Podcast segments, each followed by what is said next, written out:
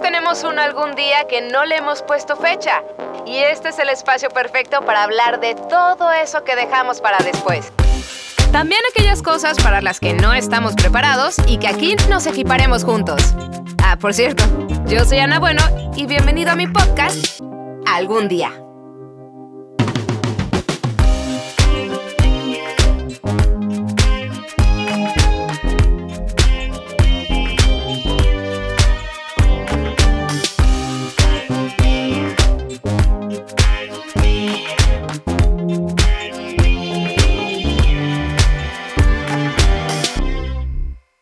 Sabes, octubre es el mes rosa gracias a que la OMS lo nombró el mes de la sensibilización sobre el cáncer de mama para aumentar pues la atención y la detección oportuna, porque son alrededor del 50 al 70% de los casos en los que cuando se detecta el cáncer de mama ya es en una etapa avanzada y esa es la más riesgosa.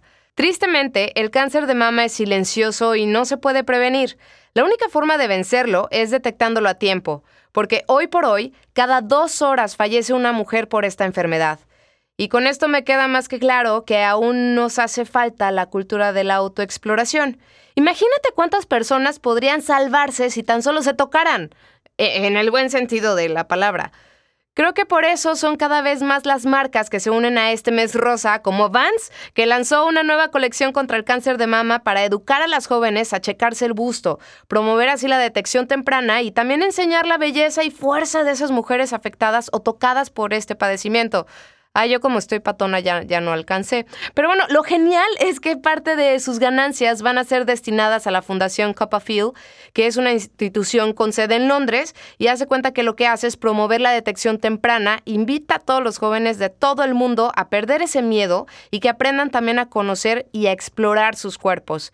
Y créeme que hoy hay muchas mujeres que se encuentran en esa situación.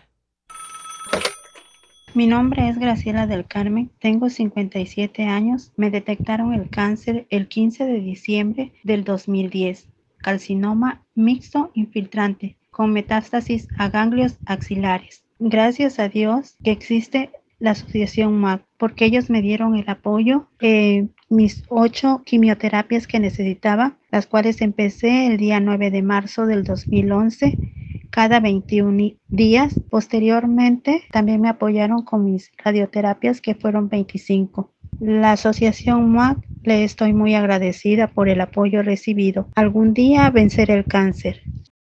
Hola, me llamo Alexandra Flores López. Me detectaron el cáncer el 20 de noviembre del 2017. Ha sido difícil, pero sé que algún día venceré el cáncer.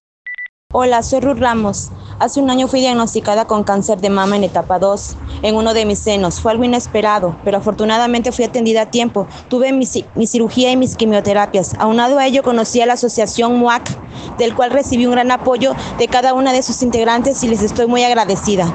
Tengo la certeza y la fe que algún día venceré el cáncer. Wow, definitivamente la actitud puede hacer la diferencia y muchísimas gracias a cada una de las mujeres que me enviaron estos audios porque pertenecen al Círculo Rosa de MUAC, pero más adelante vamos a conocer de ello. Primero, hablemos del cáncer de mama con la doctora Fátima Raquel Rivera Ramírez. ¿Cómo estás, Raquel? Hola, pues muy contenta de, estar aquí con ustedes y ver cómo toda esta situación es una situación que podemos hacer mucho por nosotros, por nuestras mujeres, por nuestras hermanas, amigas, hermanas y todas las que somos pertenecientes a este mundo y hay mucho, mucho que ofrecerles.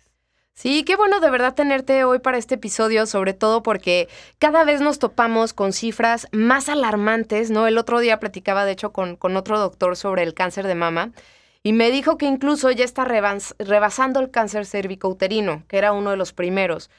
¿Cómo está México en, en cuanto a estas cifras con respecto, eh, respecto al cáncer de mama?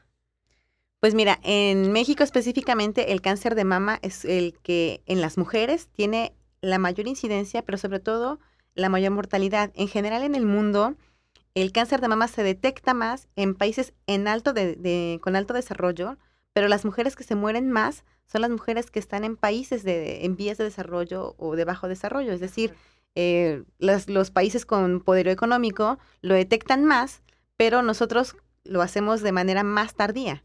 Entonces eso marca la diferencia con nuestras mujeres respecto a otras mujeres. Sabes, me, cuesta mucho trabajo a veces entender eso, porque pues cada vez vemos más campañas, más empresas, ¿no? Y el cáncer de mama sigue aumentando, o sea, pero ¿a qué se debe eso? ¿Aún porque nos da pena? ¿Es una cuestión cultural? ¿O qué es lo que está pasando? Porque finalmente pues México es un país que continúa en, en vías de desarrollo.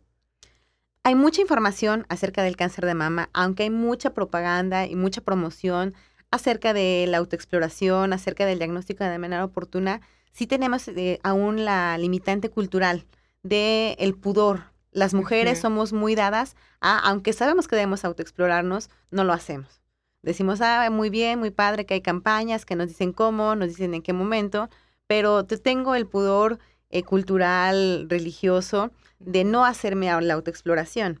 Y es una situación que está al alcance de nosotros mismos y tampoco después de que pasamos una edad, también tenemos que ir al médico que nos haga una exploración y es todavía más difícil, porque nosotros como mujeres decimos, bueno, yo tengo que ir con mi mamá, con mi novio, con mi hermano, con mi esposo. Y si me toca un médico, pues sabes que me, da mucha pena y ya no, ya no quiero que me revise porque es un doctor. Y nos cuesta mucho trabajo encontrar una doctora y expresarle, yo tengo, siento. Y ese pudor nos hace que, aunque tengamos alguna situación, demoremos la atención de la misma. Claro, yo recuerdo el, primer ultrasonido mamario que me hice y, efectivamente cuando entré era un chavo y pues yo creo que vio en, mi cara porque al final pues yo estaba chava, o sea, yo decía, no, qué pena, ¿no? Y no me quitaba las manos como del pecho, de hecho te lo estoy contando, yo estoy con mis manos en el pecho y como que él entendió y me dijo, ah, ¿es tu primer ultrasonido? Y yo, sí. Entonces ya mandó a llamar a una doctora, pero pues aún así es como, pues abrir una, parte de, tu cuerpo. Y por ejemplo, el año pasado a mí me tocó que empecé con, la autoexploración, dije, ay, no, no, no lo he hecho. Empecé a tocarme y me sentí una bolita. Obviamente me, me, me puse muy nerviosa. Porque al final, pues bueno, por mi trabajo tengo contacto, ¿no? Con asociaciones, con fundaciones, escucho testimonios, ¿no? De, de muchas mujeres y cuando saco mi cita para el ultrasonido, o sea, me dijeron, bueno, en tres días, pero para mí esos tres días, no manches, Raquel, eran como, sentí que eran meses. Y ya finalmente, bueno, la, doctora, gracias a Dios, me dijo, la radióloga me dijo, ¿sabes qué? No, o sea, ni te, no es cáncer de mama, es simplemente un, un quistecito, no es nada malo, o sea, tú nada más checa muy bien que no vaya creciendo. Entonces, ¿cómo sé que, o sea, no mal viajarme a la hora que yo me estoy autoexplorando, o sea, ¿qué debo de sentir? Y a la hora de sentir, pues ahí sí es como, ah, bueno, alármate o no, tómate la ligera, puede que no sea nada. ¿Sí existe algo así? Pues mira, para empezar, todas las mujeres debemos hacer una exploración mamaria.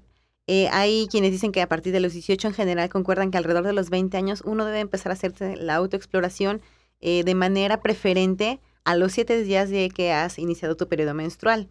Es un ejercicio tan básico y tan simple como eh, vas saliendo del baño, en el momento en el que estás todavía con eh, el vaporcito del baño y tus manos sensibles por el contacto con el agua, te haces tu exploración de manera inicial frente a un espejo para poderte ver frente al espejo, ¿no? ¿Cómo son tus pechos?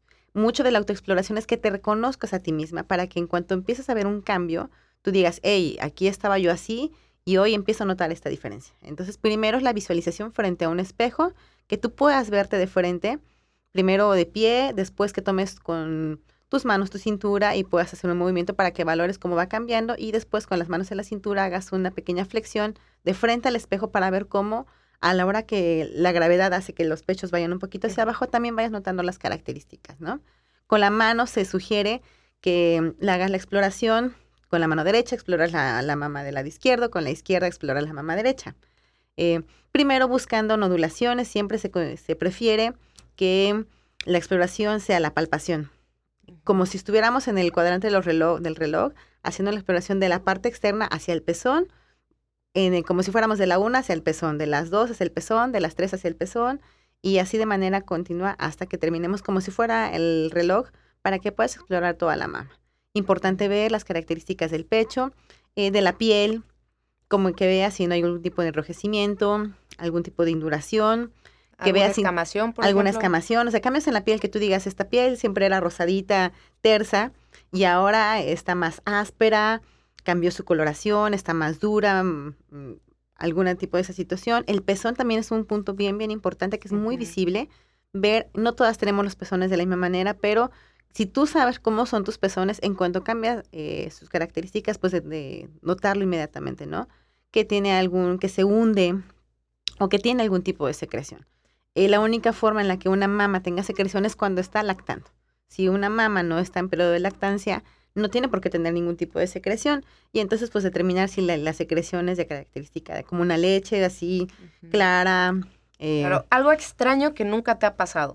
Sí, algo diferente. Tú tienes que aprender a conocerte a ti misma en tu situación cotidiana y después, si tú lo vas haciendo cada mes, cada mes, cuando vas saliendo del baño a los siete días a que te toca tu periodo menstrual, es más fácil que determines cuándo empieza a haber un cambio. Eh, muchas veces, eh, por ejemplo, tú dices, yo tuve una, una nodulación y me la sentí un día, ¿no? Muchas pacientes se sienten las nodulaciones hasta que tienen un golpe. Dicen, es que a mí me pegaron cuando iba yo, no sé, en el camión o en el taxi o, cargando al niño, me pegué y me sentí una bolita. O sea, como que le buscamos esa... esa... La, correlación contra, Algo lógico, ¿no? Ajá, dices que me pegué y me salió la bolita. No, lo más probable es que esa bolita tenía ahí X tiempo, pero el golpe que te provocó cargar al niño o la bolsa fue que te hizo percibirla, no, no eh, fue que la provocara. Eso te iba a preguntar, se supone o se dice que el cáncer es silencioso, ¿no? Y que no nos damos cuenta, pero, o sea, neta, no hay ningún otro síntoma más que lo que yo pueda ver. O sea, si hay algún dolor o hay algún calambre. La, el cáncer empieza a nivel celular. Entonces, aunque pareciera muy, muy bobo, pues el cambio celular es microscópico. Entonces, cuando empieza a ver el cambio celular, empiezan siendo una, una célula que va multiplicándose eh, de manera anómala y eso hace, llega a la malignidad, ¿no? Una célula no la vemos ni en microscopio ni, ni de ninguna otra forma. Entonces, cuando nosotros percibimos algún cambio en nuestros pechos, generalmente se trata de que ya no es una o dos o diez células, sino estamos hablando de cientos de miles o millones de células las afectadas. Entonces, por eso es que lo más importante es la detección oportuna. La autoexploración, si tú aprendes a, a tener con tus manos la sensibilidad suficiente, es más probable que detectes una nodulación o una tumoración o algún cambio de manera, cuando es más temprano el cambio, que si tú no estás acostumbrada a conocer tu cuerpo, cuando ese cambio lo percibes, es un cambio mucho más grande. En vez de percibirlo de un centímetro, tú lo vas a percibir de tres o de cuatro centímetros cuando no estás acostumbrada. Entonces, de ahí la importancia de que hagamos la autoexploración para conocernos a nosotros mismos, pero sin, eh, sin la limitante del pudor, que la mayor parte de las veces suele ser eso. Claro. Yo por pudor, por, eh, no me toco porque es malo, mi mamá no me enseñó, mi religión no me lo permite. Ok, no, y la verdad es que creo que vale más este aguantarse la pena, ¿no? Que pasar al final, pues todo lo que conlleva un cáncer de mama. Y hay muchos mitos al final. No sé, por ejemplo, de, de qué lo origina o qué lo ocasiona, ¿no? El utilizar el brasier a lo mejor muy ajustado, el hacer deporte sin un top que realmente la sostenga adecuadamente, los golpes, el entonces la edad, por ejemplo, ¿no? Es otro mito. ¿Sí son mitos como tal o sí es una realidad ese tipo de cosas que pueden generar o, propiciar un cáncer de mama? Mm, el cáncer de mama como que tuviera un origen o una causa específica es muy porcentaje, el porcentaje es muy bajo, solamente el 5% del cáncer de mama tiene un origen comprobado genéticamente, lo que nosotros llamamos como por herencia. este, que hay un gen que tú tienes en tu ADN que tiene un alto porcentaje, estamos hablando de entre el 80 y el 90%, que con ese gen tú vas a manifestar cáncer de mama.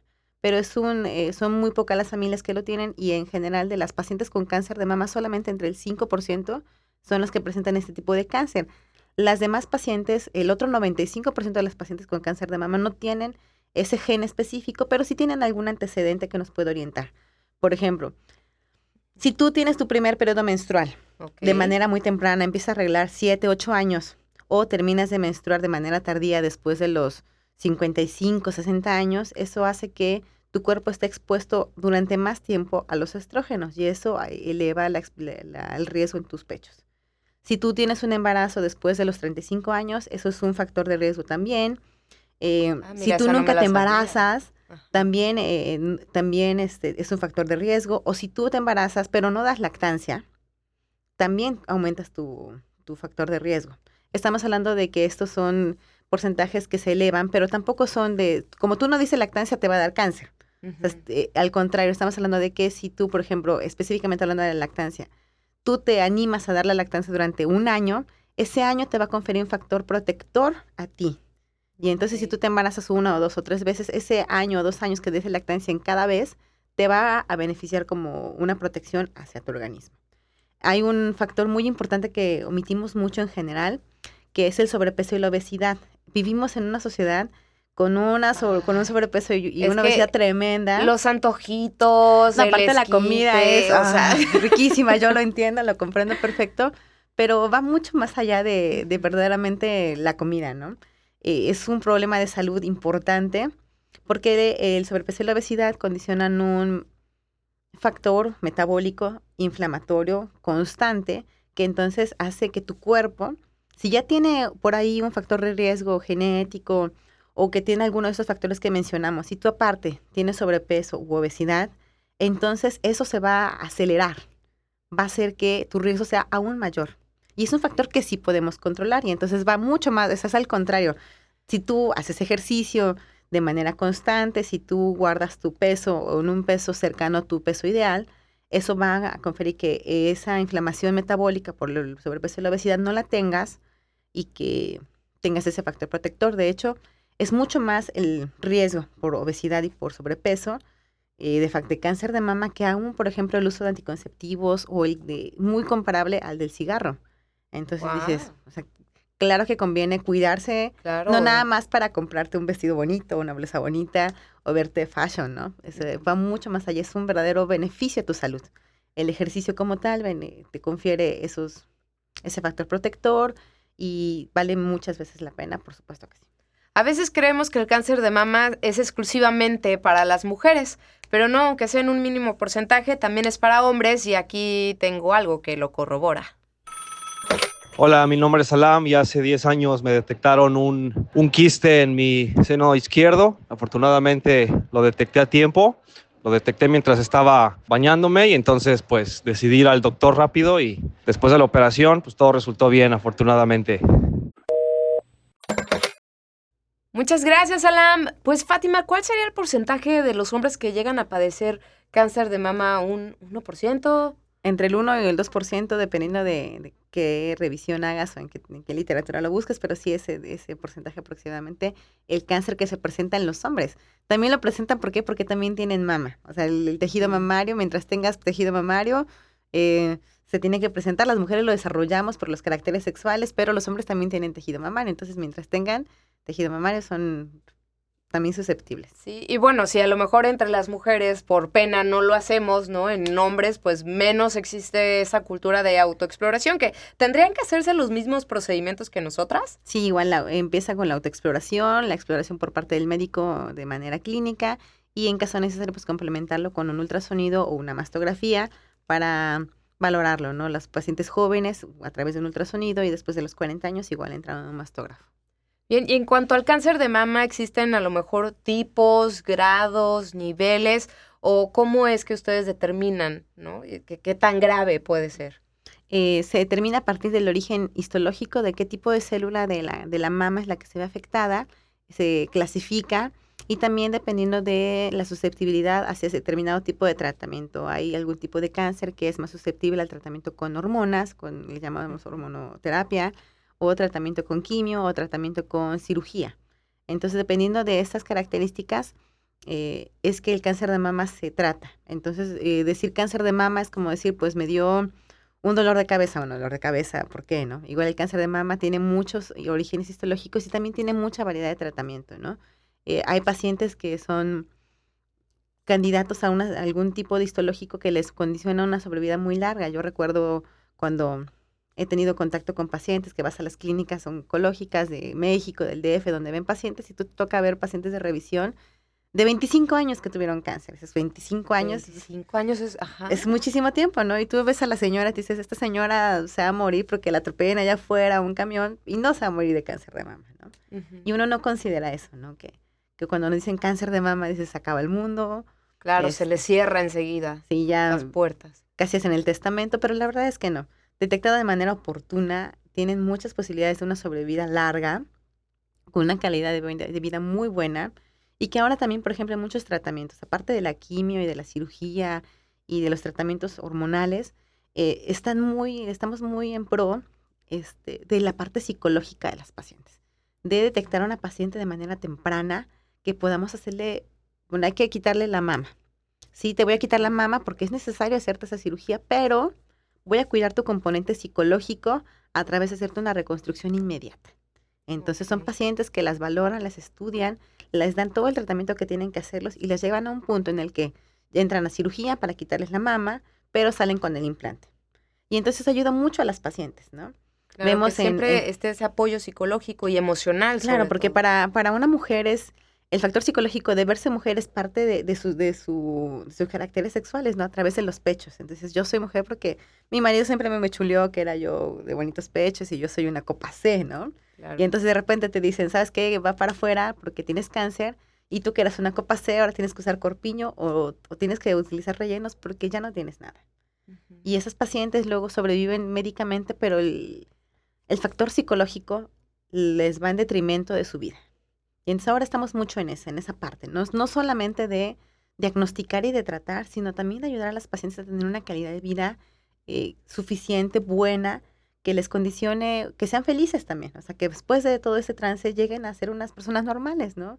Entonces ahora está mucho eso, pacientes que con cirugía de reconstrucción inmediata, pues salen como si no les hubiera pasado absolutamente nada, ¿verdad? Claro, tu recomendación antes de finalizar, ¿cuál sería para para ti, para esta mujer tan bella y preciosa que nos está escuchando? Que no tengan miedo de conocerse a sí mismas. Eh, somos mujeres, las mujeres somos maravillosas, la naturaleza nos hizo unos seres increíbles y lo único que tenemos que hacer es conocernos a nosotros mismos, no tenerle miedo al pudor, no tener pudor. Si tú te quieres, quieres estar bien. Si tú estás bien, va a estar bien para ti, para los seres que te rodean, para tu familia, para tus amigos, para tu trabajo, para tu escuela, para tu sociedad. Eh, no hay que tenerle miedo al cáncer. El cáncer es, estamos en vías de que el cáncer eventualmente pueda ser como si nos dijeran, pues me dio una gripe y esto, una, una infección de la garganta y voy a darte este antibiótico y se curó la infección de la garganta, ¿no? El cáncer estamos en ese proceso médicamente hablando y científicamente hablando de tratarlo de manera tal que eventualmente la mayor parte de nuestros pacientes puedan sobrevivir con una calidad de vida eh, excelente. Entonces, si tienes las herramientas, tómalas, empezando porque las tienes, son tus manos, es tu cuerpo, hay que conocerlo. Y una vez que tú detectes que algo está fuera de lo normal, tu cuerpo mismo te lo dice, escucha tu cuerpo y toma cartas en el asunto. Hay muchas formas de, hacerlo, la mayor parte de las instituciones de públicas tienen acceso a, cuando no alcanzamos la atención en estos lugares de servicios públicos, pues hay muchos medios particulares que son accesibles económicamente. Este, que yo siempre les digo, bueno, una mastografía hay veces que yo me gasto más en ir al cine que en lo que cuesta una mastografía, ¿no? Eh, y uno no contempla esa situación, ¿no? No tenerle miedo. No hay que escatimar en cuestiones de salud. Claro, al final del día nada te va a redituar más que la atención hacia ti mismo. Muy bien. ¿Tus eh, redes sociales o teléfonos para poder contactarte en caso de que haya alguien que necesite de tus servicios, Fátima? Pues mira, en Facebook me puedes encontrar como Fato Rivera, igual en Instagram. Nosotros estamos en el consultorio en el Hospital de María, tercer piso, eh, 955-0920, el teléfono para citas, y 2292-098979, el celular para cualquier urgencia. Perfecto, pues muchísimas gracias por formar parte de esta algún día. No, muchas gracias a ustedes por invitarme. No podíamos dejar pasar este algún día sin algún testimonio. Y es que hoy tengo la fortuna de tener a otra valiente invitada que además es toda una guerrera. Se trata de Elia del Carmen Saavedra Serrano. Ella es coordinadora del Círculo Rosa de MUAC. Así que aplausos, por favor. Para... ¡Eh! Elia, ¿cómo estás? Gracias, Anita. Muy bien y muy contenta por la invitación. De verdad que estoy sumamente agradecida de que la aceptaras, porque la primera vez que tuve la oportunidad de, escuchar tu testimonio, marcó mi vida. Y estoy segura que hoy tú que estás escuchando algún día, también la va a cambiar, también la va a marcar. Entonces, platícanos un poco, compártenos, pues este testimonio de vida que, que eres ya. Así es, Anita. Pues mira, realmente, como digo, mi historia inicia hace cinco años mi vida muy normal, ¿verdad? Dedicada, pues era ama de casa, soy estilista en esa época, eh, eh, vaya, desempeñaba yo mi, mi, este, pues lo que aprendí de, de, estilista, dedicada a las ventas. Mi vida era muy normal, mm, una rutina cotidiana, todo normal, pero pues bueno, de pronto se aparece por ahí una bolita, Una bolita que precisamente, como comentaba hace rato la doctora, es el, el, el asesino silencioso del cáncer de, mama. Porque realmente yo no sentí nunca nada. Nunca nada. Lo único. O sea, ni una molestia. Nada, nada, nada, Anita. Mi, te digo, mi vida era muy normal, muy normal. Y bueno, pues empieza por ahí a aparecer esa bolita, pero a partir de los 40 años yo me empecé a hacer mi mastografía. Eh, hubo un lapso eh, cuando MOAC me obsequia la mastografía, porque tengo que, que vaya, decir y, y, y, con mucho agradecimiento, principalmente a Dios y a MOAC, que gracias a esa mastografía que ellas me obsequiaron, es como se detecta mi cáncer. ¿Qué tan importante es la mastografía? ¿no? Y bueno, pues me la, me la realizan y pues al, me la hacen un 23 de noviembre, no recuerdo muy bien. Y el 22 de diciembre me estaban haciendo el ultrasonido, porque el mismo laboratorio me mandaron a llamar para hacerme este, el ultrasonido. Y pues bueno, me presento, yo muy valiente y toda la cosa. Y pues ya cuando me dan mi, mi, este, mi resumen, ¿no? Eh, me dice ahí que tenía yo cuatro quistes en el seno derecho y cinco en el izquierdo. Ah. Yo la verdad siempre digo, yo estaba invadida de quistes, pero había uno que ya medía más de un centímetro. Y para esto, pues bueno, ya con ese resultado y voy viendo dos palabras que me llamaron mucho la atención. Decía, hacer incisión o biopsia y tener vigilancia estrecha.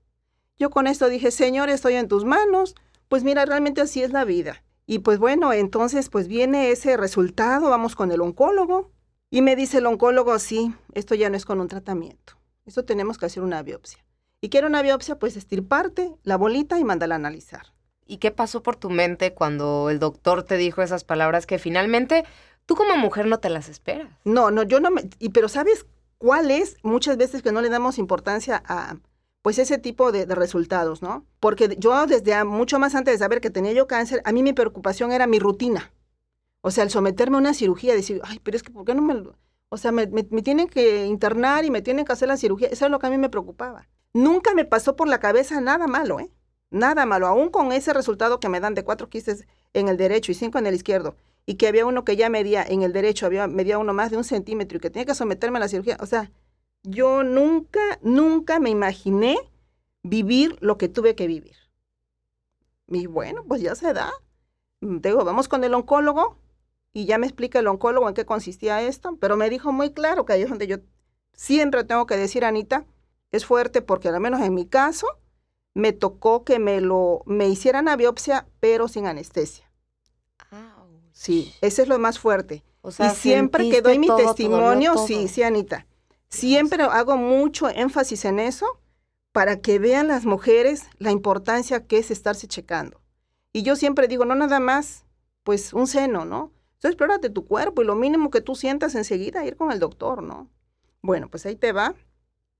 Resulta que me dice este el doctor, pues, vas a ir al laboratorio. Me mandaron a hacer una serie de estudios, ¿no? Eh, vas a ir al laboratorio, te van a hacer un marcaje por ultrasonido. Eh, a las 12 del día en el laboratorio, a las 4, pues en el, en el hospital ya para operarte, ¿no? Y resulta que eh, me, me, dice el doctor, vas sin anestesia, ese estudio que te van a hacer, hija. No me explicó en qué consiste el, el, estudio. No, porque capaz te explica y no te lo haces. Pues sí, precisamente, pues muchas dolor. mujeres, imagínate, no se quieren eh, someter a una mastografía porque se me van a aplazar el seno, porque dicen que arde, porque dicen que lastima. Imagínate hacer, eh, ya que te, que te digan, tienes que, que pasar por ese, por ese este, marcaje, pero sin anestesia, pues menos, ¿no? Dios. Pues bueno, pues ya llegó ese día, vamos al laboratorio, me explica la, la radióloga, me dice, sí, hija, sí te dijo el doctor que va sin, sin anestesia. Le dije, sí, doctora, sí me dijo. Y bueno, pues ya pasé a la salita donde me tenía que hacer el marcaje. Y me dice la doctora, bueno, pues acuéstate y todo, ¿no? Y me dice, mira, este, hija, me mostró el empaque de la aguja, ¿sí? Muy finita. La aguja tiene como un hilito que lleva en la punta un arpón. ¿Y sabes en qué consiste eso, Anita? Que por el pezón donde te sale la leche, te, te meten ese, esa aguja.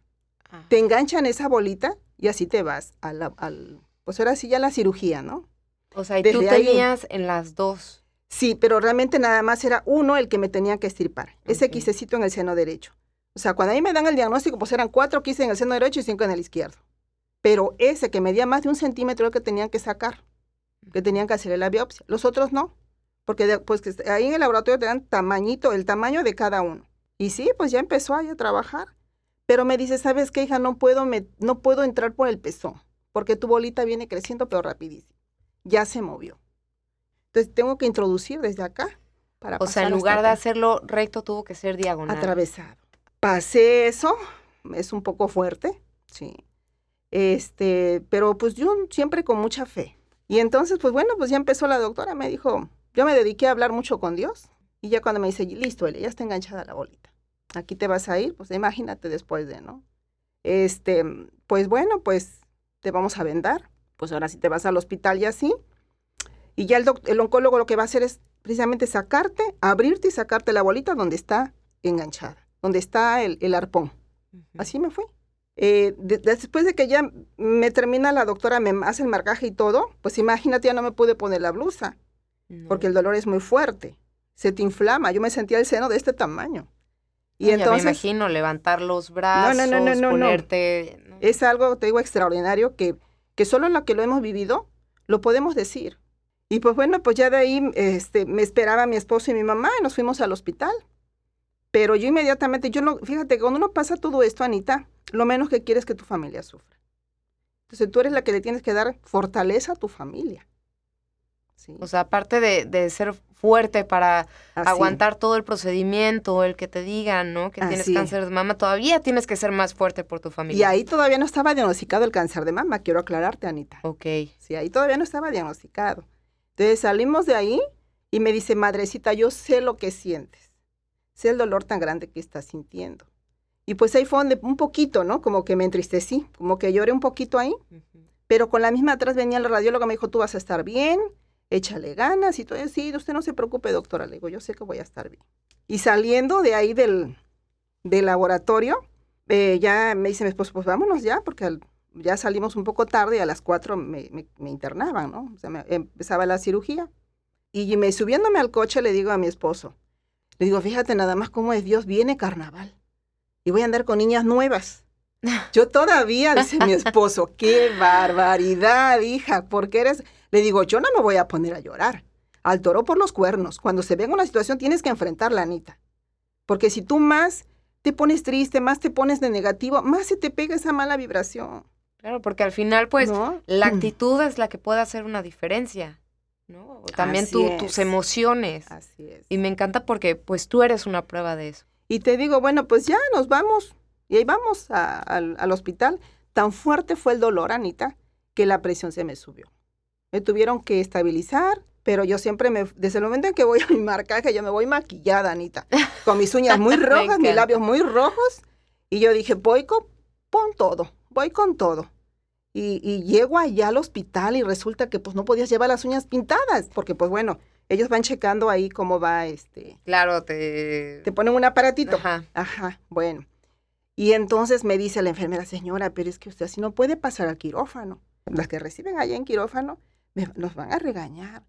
Le digo, te digo la verdad, son mías, pero es que me costó mucho estarme, me las he cuidado mucho, me han crecido muy bonitas y me costó pintármelas, hija. Yo quería venir a la cirugía, pero bien de pipa y guante. Y vas a ver, y entonces ¿Y te pues dejó pasar? me deja pasar, dice, pues mire señora, pues ya yo lista, ya me despedí de mi esposo y todo, ya pa- para quirófano. Llego a la, me, me entregan ahí con las chicas, dos chicas de quirófano, me dicen, lo mismo, señora, sus uñas.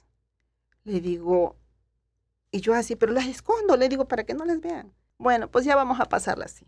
Pero yo iba maquillada, Anita, ¿eh? Yo iba maquillada.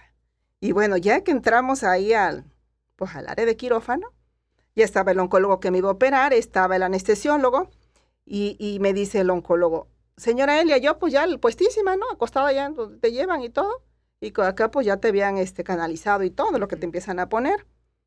Ya se está lista, le igual lo mismo que le dije a la radióloga, más puesta con calcetín. Lo- ya, ¿qué tiempo va a durar, doctor?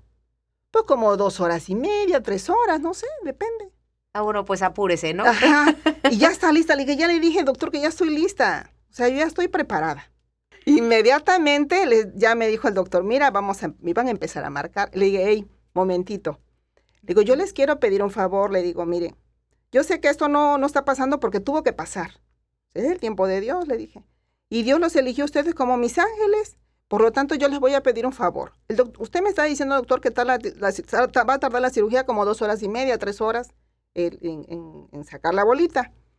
Le digo, yo nada más le pido un favor. Haga de cuenta que me voy a un viaje. pero por favor les voy a pedir un favor, me voy en ese viaje, pero ustedes me despiertan de ese viaje. Me voy a un viaje a Jalapa, Córdoba, Orizaba. Tomé yo según el tiempo, ¿no? Tú ibas de tour. Sí, yo exactamente. Así es, según paseo, un viaje. Pero sí les dije muy claro, yo, por favor, lo que se vaya a complicar, ustedes rapidito me reaniman, ¿eh? Porque yo no me voy a ir, doctor. Pues ya, en, la plática me seguía, sabes, casi son anestesiólogos, ¿no? Sí. Te empiezan a estar preguntando, te platican hasta que me durmieron. Pues ya no supe nada. Ya cuando yo reacciono, pues ya estaba yo en recuperación. Ya me iban a pasar a mi, a mi cuarto, ¿no? Me dice el doctor, mija, eh, la cirugía fue un éxito. Este, pues vamos a esperar. Eh, el resultado son 10 días. Si en esos 10 días dan el resultado y es positivo, es negativo, fue como cualquier cirugía. Pero, entonces ahí está el pero, doctor, y si, mm, bueno, no vamos a pensar en eso, señora. Bueno, ok, perfecto. Pues yo igual, Anita, siempre con mucha actitud positiva, pues esos 10 días yo siempre digo fueron de incertidumbre, mucha incertidumbre porque pues sí. Porque estás expectativa. o sea, no sabes qué va a pasar con tu vida. Eh, mm, adiós, gracias, ¿verdad? Yo siempre digo, tengo una familia bonita, mis hijos, y mi esposo siempre me acompañó. Me dice mi esposo, eh, en, en la espera de esos 10 días del resultado, pues sí platicábamos mucho, llorábamos, porque sí llorábamos. Él siempre fue mi, mi fortaleza, me decía, mira hija, lo que venga lo vamos a enfrentar juntos, tú no tienes de qué preocuparte. Y pues claro, en esos 10 días previos, pues no te puedes poner tu ropa normal, Anita, porque te lastima. O sea, realmente es una cirugía grandecita, pues ahí traía los puntitos y molestia, porque es una parte que tiene mucha grasita. Y entonces, aunque ya me había quitado. Está muy expuesta también. Así. Y bueno, pues este, pues esperar. Recuerdo muy bien que todavía el día que me entregaban el resultado, que íbamos con el oncólogo, dije, hoy yo me quito esta bata. Dije, yo no voy a ir con bata. Hoy, Elia, te me vistes de pipa y guante, tú te arreglas con tu ropa normal y tus zapatos altos y toda la cosa, y te vas a recibir tu resultado, pero así, fuerte. Y despampanante. Ahí despampanante antes de entrar al, a la consulta con el doctor, eh, le dije a mi esposo, ni tú ni yo abrimos el sobre, vamos a pasar. Dice, sí, hija, vamos con todo. Tú recuerda que yo estoy contigo y no te voy a abandonar. Me nos dimos un beso y pasamos con el oncólogo. Y bueno, pues ya llegamos y, pues llegamos, nos sentamos y, y, ¿qué pasó, señora doctora? Aquí está el resultado, se lo entrego. Y al momento me dice, ¿sabe qué, Elia? Sí es cáncer. Es cáncer, dice en etapa inicial. Imagínate lo que yo sentí en ese momento, Anita, la verdad. Yo sí siempre lo he dicho, lloré muchísimo. Mi esposo también, pero en ese momento le dijo, doctor, ¿qué es lo que sigue? Mi esposo apurado. Porque este, dice, doctor, yo te doy cuatro semanas, hija, para que lo pienses. Con cuatro semanas ya tú me dices, este, pues, ¿qué quieres, no? Porque cuando uno empieza a explicar, me dice, si te quito la bolita en el cuadrante donde estaba esa, esa parte nada más, donde estaba la bolita, esa parte puedo quitar, pero vas a recibir radiaciones y vas a recibir quimioterapias. Pero si yo te quito todo el seno, quitamos de raíz y recibes nada más quimios. Pero inmediatamente, o sea, ya cuenta que yo dije, me, me cambió enseguida el rostro, ¿no? O sea, yo enseguidita lloré, sí lloré mucho, que fue la única vez que yo creo que lloré muchísimo. Y dije, doctor, yo quiero vivir. Quíteme el seno. Claro, dice, porque es lo más importante, lo más con importante. tu esposo, tus hijos. No, Anita, y, vas a ver, Agar le dice a mi esposo, mire doctor, si tiene, ¿qué posibilidades hay que le den el otro seno? Es muy remota el porcentaje, señores. Son uno entre diez, ¿no? Habrá que sí se pase al otro seno. Y le dice este, el eh, mi esposo, doctor, si tiene que quitarle los dos senos, quíteselos. Quíteselos porque es la madre de mis hijos y yo la necesito, que es mi compañera y mi esposa, ¿no? Sabes, la, la primera vez que yo escucho tu testimonio, esa frase no se me olvida, ¿eh? Cuando dijiste es que para muchos el cáncer significa muerte, pero para mí significó vida. vida. ¿En qué momento tú cambias ese significado del cáncer de mama? ¿Cómo logras hacerlo? ¿Cómo logro hacerlo? Yo creo que cuando soy diagnosticada. O sea, en ese momento. En ese justo momento, cuando yo ya sabía que tenía cáncer, yo dije, pues no. O sea, no, yo no le voy a dar la importancia que, que se le va a dar al cáncer, la palabra cáncer. No, yo voy a enfrentarlo y yo le dije a Dios, Señor, yo voy a enfrentarlo y me someto a todo lo que se tenga que hacer. Cuando decidimos que se fuera de raíz, eh, me dice el doctor, pues ahora otros estudios para someterte a la cirugía. Y bueno, pues pusimos la fecha, el 4 de marzo de la mastectomía radical, pero previo a la mastectomía radical yo hablé mucho con mi seno, yo me despedí de mi seno. Y yo le agradecí y le dije, pues por el tiempo que lo disfruté, ¿verdad? Como mujer, por el tiempo que pude amamantar a mis hijos. Entonces, pero es, pues para que yo iba, tú te tienes que ir. Por lo tanto, pues te quise mucho, pero pues ya no vas a estar conmigo, ¿no? Nunca, nunca había escuchado sí, eso. Y eso es muy bueno. Cuando tú te despides de un órgano que te está dañando, porque pues acuérdate que estamos llenos de células y si tú le hablas con amor a tus células, tus células responden. Dice que cada uno de nuestros órganos debemos de hablarle con amor, ¿no? Y, y, pues ellos también sienten, porque forman parte de ti, van a estar hasta que te dejes de existir, ¿no? Sí, claro. Y pues afortunadamente, desgraciadamente, el cáncer de mama se mantiene de, también de emociones. Si tú estás triste, pues es más se te pegan las malas ahí, las células malas. Si tú estás bien y estás eh, contenta, estás con fe, estás con, con, mucha fortaleza, pues eso también te ayuda para que salgas adelante del proceso, ¿no? Bien, ¿no? entonces esa noche abrazas a tu seno, te despides Así de él. Es. Me despido de mi seno y le agradezco, le agradezco todo eso. Y pues bueno, al día siguiente la mastectomía radical. Qué testimonio, porque de hecho eso me, me recuerda mucho al capítulo de Job, ¿no? Que, que, decía, pues claro, o sea, si todo lo, lo, bueno lo, lo, recibo a brazos abiertos, Así lo malo, ¿por qué no? Así es. Y fíjate que entonces, pues te digo, viene el ya viene la programación de la cirugía, me voy al hospital de nuevo, el mismo doctor me hizo mi mastectomía radical, lo mismo les agradecí, lo mismo que hice con la biopsia, porque es el mismo equipo médico, y, este, y yo les dije que pues que igual yo quería seguir viviendo, porque yo tenía que hacer muchas cosas.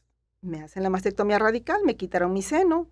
Yo no sentí ni tristeza ni nada, Anita. Yo no sé, muchas veces yo creo que porque cuando tú aceptas y aceptas lo que venga, ya estás del otro lado. Pero si estás renegando, estás maldiciendo, estás preguntando y preguntando por qué, por qué pudo haber sido, por qué esto, por qué me dijeron que, olvídate ya, ¿no? ¿eh? Tiene uno que estar bien fuerte, bien entregado a Dios, y aceptando. ¿Y de ahí cuánto tiempo fue el que tú atravesaste para que se desintegrara, por así decirlo, bueno, el, el, cáncer o salieras de esa faceta? Ah, ok, bueno. El momento en que me quitan el seno, pues se supone que el cáncer se va porque me quitan de raíz, ¿no? Pero que he tenido que someterme al tratamiento de las ocho quimioterapias, que las recibí cada 21 días. Entrábamos, a veces entrábamos al hospital a las 3 de la tarde, tres y media, y salíamos 9, 10 de la noche. Y no te puedes dormir no todas reaccionamos igual, ¿no? Pero pues es que es un químico, es un ácido que va a tu torrente sanguíneo, que tanto se lleva células buenas como células malas. Si esto recibirlo cada 21 días, ¿cómo crees que te debilitas? Por eso yo entiendo a muchas mujeres que luego quieren eh, desistir de las, o sea, ya no quieren tomarlas. Pero yo les aconsejo que lo sigan, pues que sigan, porque pues esto es lo que te da vida, ¿no? Elia, los que estamos de, por así decirlo, del otro lado de la banqueta, que no hemos atravesado, uh -huh. ¿no? Por una situación de cáncer de mama, ¿qué no debemos de decirles? Porque obviamente debe de haber situaciones como el, el échale ganas. Pues yo creo que, que eso que ya no es recomendable, ¿no? ¿no? Entonces, ¿qué no. no hay que decirles? Mira, hay que decirles, aquí estoy, aquí estoy contigo, todo va a estar bien. Hubo, yo creo que fue tan, tan, tan buena actitud que siempre tuvo que hubo una persona que dudó que me habían quitado el seno. Fíjate. Así de fuerte Así fue de, tu actitud. Sí, mi actitud. Anita, en la segunda quimio se empieza a caer mi cabello. Y yo soy estilista. Entonces me dice la oncóloga clínica, pues te tienes que rapar ya, hija. Ya, desde la primera, desde la segunda quimio, eh, llego a tu casa en la noche, Gracias. me meto al baño y se me viene, pero el montón de cabello, Anita, pero tal cual así, ¿eh? O sea, el montón de cabello. Y yo dije, pues ya me tengo que rapar. Al día siguiente le dije a mi hijo el más chico, estaba mi hijo más chico con mi mamá, dijo, pásame la máquina de, de rasurar, de cortar el cabello. Dice, mamá, ¿qué te vas a hacer? Le dije, pues ya tengo que rasurarme, mamá, tengo que quitarme ya, raparme, mamá. Y pues Anita, frente a un espejo en el baño de tu casa, empiezo a hablar con Elia. A Elia le dije muchas cosas bonitas. Inmediatamente me mmm, paso a hacer oración con Dios y le dije, mira, Señor, déjame vivir para cuando las personas me vean, crean de tu existencia viva, fíjate. La segunda petición le dije, Señor, Señor, yo quiero estar en esa ceremonia de graduación de mi hijo. Mi hijo estaba unos meses de graduarse. Y yo quiero estar en esa ceremonia de graduación, Señor. Si después pasando la ceremonia de graduación tú me dices, Elia, ¿te tienes que ir conmigo? Yo me voy. Me voy muy bendecida, pero yo quiero estar en esa ceremonia. No hubo fiesta. Era la ceremonia de graduación de entrega de documentos. Yo quiero estar ahí, Señor. La tercera le dije, Señor, como los niños cuando lo rapan. Eh, yo en mi adolescencia siempre quise ser china. Me voy a pasar la máquina y de vuelta. Pero por favor, regálame por el tiempo que tú quieras los chinos, porque yo quiero ser china. La cuarta, esa fue la tercera, la cuarta petición. Le dije, Señor, pues ya estoy en eso, tú me estás eligiendo a vivir esto que pues yo no lo tenía planeado. Y yo lo único que te pido, Señor, déjame estar en un lugar donde yo pueda dar un mensaje a las mujeres, fíjate. En el lugar que tú quieras y por el tiempo que tú quieras, Señor, pero yo quiero darle un mensaje a las mujeres de lo que es esto. Y llegó, llegó porque pues empiezo eh, ya la segunda, la tercera quimio y pues yo siempre positiva, sí, no te digo que pues también hubo tristeza, hubo dolor, mucho dolor, sí. Pero lo fíjate algo, algo curioso que nunca pasó por mi mente, Anita, que yo me fuera a morir. Jamás, jamás, jamás, jamás. Yo, y entonces, pues te digo, mucha gente llegó a creer que yo no estaba pasando el proceso. ¿Por qué, Anita? En tu casa yo andaba peloncita. Yo amé mi pelona, el tiempo que la tuve, la disfruté, créeme lo que yo quería salir a la calle sin cabello. O sea, no eras de las que usaba turbante, peluca. O sea, yo quería salir así, pero mi esposo me decía que no. No, ¿cómo vas a salir así? Le dije, viejo, pero pues yo estoy feliz, yo amé mi pelona, te digo, yo estoy feliz así. Pero bueno, pues luego me obsequian una peluca de cabello natural, una sobrina de Estados Unidos. Pero era un cabello que haz de cuenta que era Yuri en su época. Entonces yo me sentía muy falsa, la verdad. Demasiado falsa. Eran unos güeros y un pelo muy largo acá. Dije, no, no, no, no, pues yo tengo que, modificarla de tal forma de que se note que como si fuera mi cabello. Pues la modifiqué, fíjate que todo el mundo pensaba que era mi cabello, que yo no tenía, que, que no tenía yo cabello, que ese era mi, mi, mi cabello original. ¿Por qué? Porque yo la modificaba, le hacía yo sus mechas, le hacía yo sus rayos, la pintaba como yo quería de cabello natural se puede modificar un cabello, ¿eh? o sea, una peluca de cabello natural. Y agarré una práctica, Anita, para ponerme pestañas. Yo, déjame decirte, el tiempo que duraron mis ocho quimioterapias, nunca me encerré, Anita. Que es el consejo que yo siempre doy a las mujeres, que muchas dicen, están con incertidumbre, es que, pues sí hay que eh, tomar precauciones, no ir a lugares concurridos, porque dicen que pues puedes pescar cualquier esta infección porque las defensas bajan.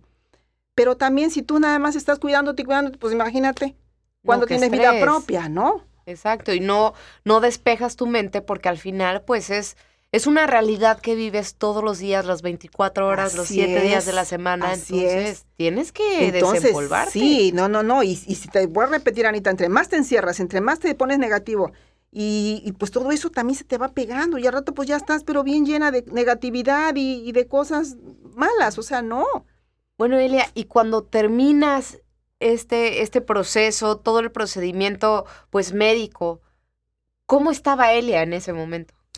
¿Cómo estaba Elia? Subió mucho de peso, porque sí, subí de peso, las quimios, pues te, te, te das cuenta que te inflamas, ¿no? Te hinchas. Las uñas se ponen moradas, se te cae, donde hay vello se cae todo, se debilita el cuerpo.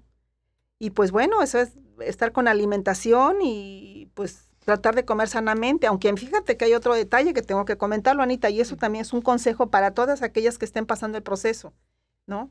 Dice, no hay que tomar leche, no hay que comer lácteos, no hay que comer embutidos, todo eso. Bueno, a menos yo le pregunté a mi oncóloga clínica, le dije, doctora, ¿qué puedo hacer y qué no puedo hacer? ¿Qué debo comer y qué no debo de comer? ¿Sabes lo que me contestó Anita? Que también yo creo que eso tiene que ver mucho psicológicamente, te beneficia, ¿no? O sea, no estás así con el temor de que si como esto, que si hago aquello, ¿no? Este, me dice, tú puedes hacer, llevar tu vida normal como tú la llevabas. Puedes comer hasta lomo de puerco, que claro, no lo llegué a comer, ¿no? Pero ahora entiendo por qué la doctora me decía eso, porque como el proceso, te digo, eh, te dan náuseas, te debilitas, llega un momento en que no soportas la comida, ves, te ponen tu plato de comida y en vez de comer te pones a llorar, porque no puedes comer. Y ya para finalizar, ¿qué le dirías a esta mujer que nos está escuchando que a lo mejor está atravesando por esta lucha? ¿Qué le diría de inicio que acepte? Que acepte, que tenga aceptación y que acepte la enfermedad y que acepte, yo digo, cualquier ámbito de tu vida acepta. Acepta que tienes ese problema familiar, acepta que tienes ese problema laboral, acepta que tienes el cáncer de mama. Desde el momento en que te quitan el seno, Ya no lo tienes, Anita, nada más te tienes que someter al tratamiento precisamente para que eliminar esas células cancerígenas que se hayan quedado por ahí, quitarlas. Pero pues realmente ya no tienes nada. En la forma, en la religión que ellas profesen, finalmente es un Dios universal, y que ellas busquen a Dios, busquen a Dios y que le, que le pidan, que le pidan con todo su corazón, con todo el amor que le tienen, porque Dios vivo sí existe. Bien, tú no te puedes ir viva sin antes que yo te pregunte, mi querida Elia, si tienes, si tienes un algún día que cumplir o algo que ya cumpliste, también se vale. Que sirva de ejemplo a todas las personas que nos están escuchando. Pues yo creo que escribir un libro, seguir apoyando, porque pues realmente el estar en el Círculo Rosa MOAC, el estar en la oficina de la Asociación MOAC, porque tengo que decirlo que yo vivo a través de MOAC, como yo lo dije en un inicio. Y desde entonces empecé a dar mi testimonio con ellas, a los diferentes eventos que tenían. Me decían, ¿puedes ir? Claro que sí. No fue fácil al inicio, ¿no? Pero pues bueno, siempre lo hago con tanto cariño y tanto amor en agradecimiento. ¿Qué puedo decir? Estoy viva, sana y bendecida. Y yo creo que estas mujeres también pueden lograr eso. Bien, pues cuando tengas tu libro, por acá nos vemos. Pues yo creo que sí. Muchísimas gracias. He llegado, he llegado a pensar en escribirlo pues a escribirlo. Sí. Muchísimas gracias, Ay, Anita, gracias. A lo mejor me extendí un poquito, pero a lo mejor. y aún hubo más, ¿eh? No, pero vale la pena escucharte. Pues yo creo. De verdad, eres un gran ejemplo y espero que lo siga haciendo para muchas mujeres que lo necesitan. Ojalá, ojalá, porque créeme que lo hago de corazón y con mucho cariño. Pues muchas gracias por escuchar este episodio que fue tan especial. Algún día venceré el cáncer. Recuerda que en Instagram me puedes encontrar como arroba la bueno con doble E o enviarme un mensaje de texto al 2293 734477 para que formes parte de algún episodio. Muchas gracias a Leo Ortiz por producir este podcast y a Klaus Roma por pulir mi pergamino. No olvides que también los puedes seguir en Instagram como Leo Ortiz H con una O y Klaus Roma con K y con Z. Acompáñame en el siguiente episodio porque tendré como invitada a Miriam Bravo Olé para hablar sobre Algún día me amaré. Recuerda que en este espacio tienes la libertad de opinar, preguntar o compartir tus experiencias. No te quedes con las ganas y mándame tu audio. Nos escuchamos en el siguiente algún día. Bye bye.